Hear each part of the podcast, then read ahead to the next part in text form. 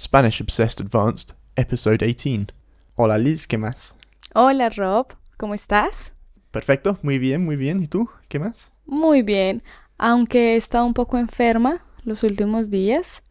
Eh, alergia al polen, Puede ser, sí. pero bueno, siempre con la buena actitud. ¿Y eso es la primera vez que has sentido eso? ¿La alergia aquí? Sí, nunca antes. Mm. Creo que tú me has contagiado. Sí, con mi alergia. Es que yo sufro Alergia. mucho de eso. Alergia. Alergia. alergia. y no lo tenías en Colombia. No. Eso es lo malo de un verano en Inglaterra aquí. Para nosotros. La alergia. Pero bueno, no vamos a hablar de eso hoy. ¿De qué vamos a hablar hoy? Bueno, vamos a hablar acerca de la trascendencia del español en los Estados Unidos. Sí, que ahí hay muchísima gente que habla español.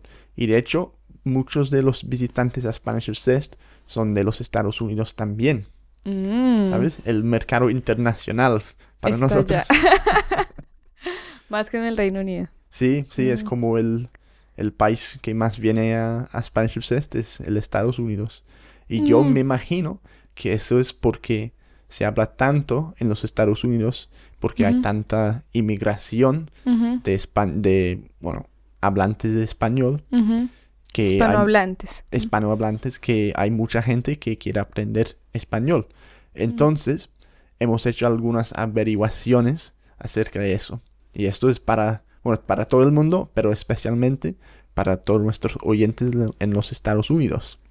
Así es, para que se motiven más a aprender esta lengua. Entonces, me tenías una pregunta. Bueno, em, No, de hecho, yo creo que esa pregunta ya, me- ya hemos contestado. Y vamos a preguntar cuál es el país donde más se habla español. Estados Unidos. No, es México. Pero después de México, se habla más español en los Estados Unidos. más, más que en que- cualquier otro país más de que en Latinoamérica. cualquier otro país en Latinoamérica. en- España. En, España, donde sea. Más que en Colombia, más que España, más que Inglaterra. Pero ¿cómo puede ser? El número de migrantes es tan alto. Sí.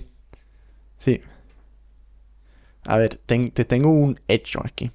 Que hay más de 45 millones de lo que, lo que ellos llaman hispanophones, hispano, hispanophones, o sea, hispanohablantes, que son personas que hablan español como su primer o segundo idioma. Y Mm, más de eso, hay más que 6 millones de estudiantes del idioma español. Y eso quiere decir que es como la población de hispanohablantes más grande fuera de México. mm, ahora sí entiendo. ¿Sí? Que y eso es por la inmigración, que, hay, que ha venido tanta gente de México, de Colombia, de Cuba, de muchos países así a los Estados Unidos. ¿Y tú conoces a alguien que vive ahí, en los Estados Unidos? Sí, sí, unos amigos muy cercanos. Ellos, mm, pues, se mudaron hace ya casi 20 años y han ido mm, llevando sus familiares también. Y, y pues nada, ellos tienen muchos amigos latinos allá también y me han contado pues que es necesario tener como las dos lenguas también para conseguir trabajos. También diferente, pues puedes acceder a un mejor trabajo con el, con el manejo del inglés. ¿Y dónde nacieron? En Colombia. En Colombia, sí. ¿Y hace cuánto se mudaron para los Estados Unidos? Hace como 20 años y, y después pues llevaron a sus hijos también cuando ellos estaban muy pequeños, pero de todas maneras ellos ya hablan inglés y español. Entonces serán como la primer y la segunda generación. Exacto. Ah, Exactamente, entonces ellos, los, los, los hijos, ellos son bilingües y, y nada, tienen unos trabajos. Uno de ellos es abogado también, Luis, un saludo. Eh, y sí, ellos están allá ¿En qué y- parte viven? Eh, en Nueva York. Ajá. Ellos están en Nueva York. Y, y bueno, y también tengo amigos que han viajado allá y me han dicho que han encontrado muy fácil pues la comunicación, porque Sí. todo el mundo habla español. Entonces uno de ellos estuvo estudiando en Colombia inglés, se fue a Estados Unidos con la idea de practicar inglés, pero no, no fue necesario, no fue necesario porque todo el mundo le entendía y se encontró con muchos eh, hispanohablantes. Comunidades enteras que hablan español. Y yo me di cuenta de cuánto, de tanto que se habla el español en los Estados Unidos cuando estábamos viendo un programa, Breaking Bad. sí que hay muchos personajes en ese programa que hablan español. Y de hecho, claro que por el tema de, las drogas de México y todo eso, se trata mucho de, del idioma español. Y no sé, eso me llamó mucha la atención. Sí, así es. Bueno, y aunque yo no conozco Estados Unidos y la verdad nunca, pues nunca tuve intención de, de de ir allá a estudiar inglés precisamente como por la misma idea que mm. tenía de que habían demasiados hispanohablantes allá. Pero cuando viniste aquí... También encontré con, tu hermana, con hispanohablantes también. Sí, es verdad, es verdad. Pero, pero no, yo quise venir más acá a Inglaterra porque iba a tener la oportunidad de conocer más países, ¿no? Y, por la historia, bla, bla, bla. Pero, ¿qué era lo que quería decir?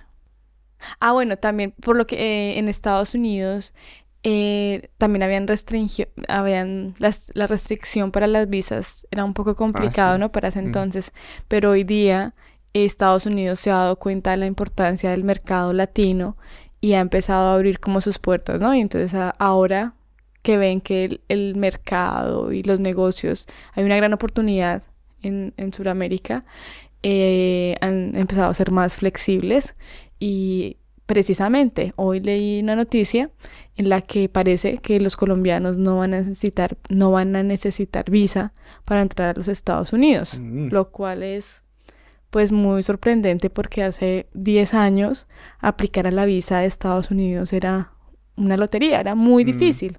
El green card. Exacto, era súper difícil. Entonces ahora, ahora así será el, el interés y la pues la población latina, la fuerza que puede tener y el potencial que tiene, que de todas maneras ellos están ahora dando apertura mm. a, los hispanohablantes. Yo te tengo otro hecho que es, me parece muy interesante a mí. ¿Qué es? A ver. Que según Nielsen, que es una compañía que, que mide cosas de estadísticas y cosas así, uh, entre junio de 2000 13 y julio de... Entre junio y julio de 2013, un, una red de, de, televisión que se llama Univision, que es del idioma español, tenía como promedio... ¿Promedio? Promedio. Como promedio 1.8 millones de, de, de, personas que lo veía. Mm. Televidentes. Sí, televidentes. Que era más que las redes más conocidas en inglés como Fox, NBC, CBS, ABC. De hecho, era la red de televisión más visto en los Estados Unidos en ese mm. mes, que era en español. Imagínate. sí. Increíble. Y por todo eso es que eh, dice que es por las ciudades de Los Ángeles, New York y Houston que la población española parece que a ellos les gusta ver uh, las noticias locales y es por eso que, lo ven tanto. No sé por qué. Les, les, gusta ser muy al tanto, supongo. Interesante el tema. bueno, no quiero profundizar mucho en, la, en el tema del, del inmigración, pero yo sé que debe tener un impacto muy grande ahí para los que, para los de, que, que hablan inglés, que, que hay tantas poblaciones, tantas comunidades que no saben ni inglés y están, están viviendo ahí. Yo no sé cómo debe ser vivir así. Bueno, yo la verdad no, no conozco mucho el tema de Estados Unidos, pero lo que es cierto es que eh, siempre ha sido complicado para los latinos viajar a Estados Unidos. Ahora mismo, según las estadísticas, la población es mucho más grande, ha crecido por la misma necesidad de Estados Unidos de abrir sus compañías y buscar nuevos mercados en Sudamérica. O puede ser por el poder que ya tiene la, esa comunidad tan grande que ya está ahí. No sé. Otro es que recibimos un correo muy interesante de un oyente que nos dijo que le gustaban mucho los podcasts, gracias, mm, mm. y que, que eran, muy, muy, eran muy útiles para ella porque ella trabaja de enfermera y trabaja en un sitio donde se habla mucho español y con muchos pacientes que no hablan inglés. Y entonces ella está como un, un americano, está aprendiendo español para poder hacer su trabajo. sí, es que lo que eso nos indica es que ahora el tema está en la, en la necesidad también del, de los, del mercado, donde están los clientes, más que un tema de nacionalidad y de proteger la patria, y, sí, como la, la cultura como tal de un país, en vez de protegerla, también está dirigida como que, bueno, ¿quiénes son los que están demandando productos? ¿Quiénes son mm. los clientes? ¿Quiénes son los que están viviendo acá? Y si se está abriendo un mercado hacia Latinoamérica. Eh, en ese sentido, los americanos tienen que también abrir su mente y ahora aprender español. Supongo, supongo. Pero también hay que evaluar hasta qué punto los emigrantes se van a un país y no, y no aprenden la lengua de allí. Mm. Es que los, me parece que los Estados Unidos, más que casi cualquier otro país, siempre ha sido un país de inmigración. Entonces siempre era como el sueño americano de abrir las puertas y dar la bienvenida como todo el mundo que quiere venir y trabajar y hacerse y ganarse la vida. Ah, pero no fue con los colombianos.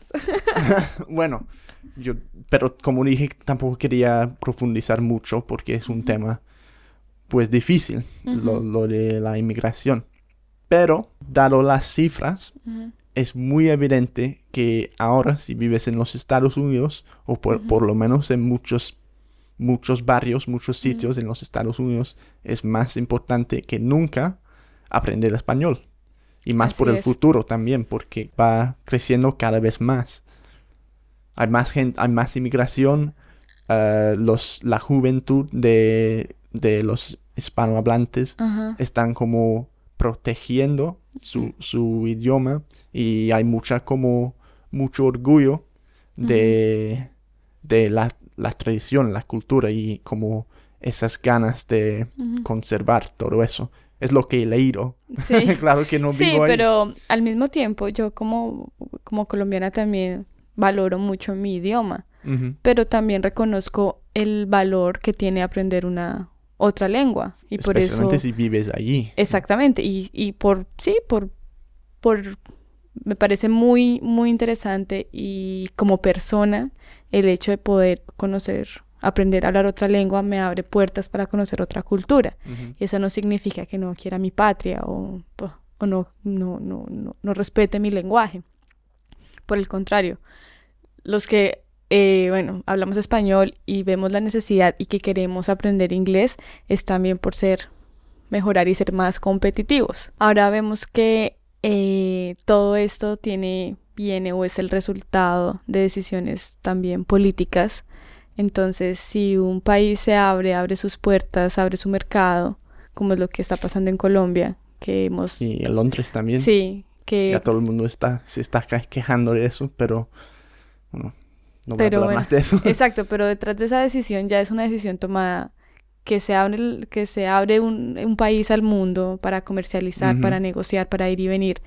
Ante esa realidad, pues tomar la ventaja y tratar de conocer otras culturas y al mismo tiempo pues es un beneficio porque vas a la necesidad hace también que aprendas otra lengua.